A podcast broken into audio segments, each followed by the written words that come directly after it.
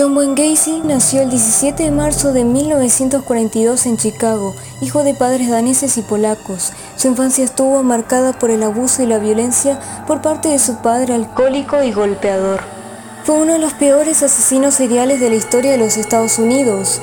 Abusó y mató de 33 jóvenes entre 1972 y 1976.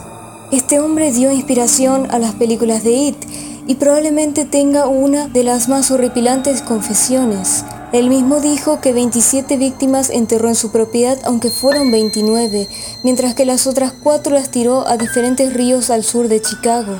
Sus últimas palabras fueron, Mátame no hará regresar a ninguna de las víctimas. John Wayne Gacy fue ejecutado por inyección letal el 10 de mayo de 1994.